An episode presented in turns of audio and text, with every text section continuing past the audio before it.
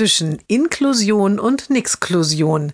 Jeden Montag eine neue Geschichte im Blog von Kirsten mal zwei. Heute der Junge ist mit seinem Vater im Freibad. Sie tauchen, rutschen und werfen sich einen Tauchring zu, bis plötzlich jemand ruft Hallo, Junge.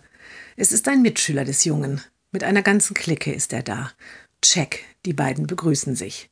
Nun tauchen und schwimmen alle Jungs durcheinander, der Junge mittendrin. Der Vater liegt jetzt entspannt im Liegestuhl. Er sieht sie immer wieder intensiv miteinander reden, auch wenn das Sprechen nicht die große Stärke des Jungen ist.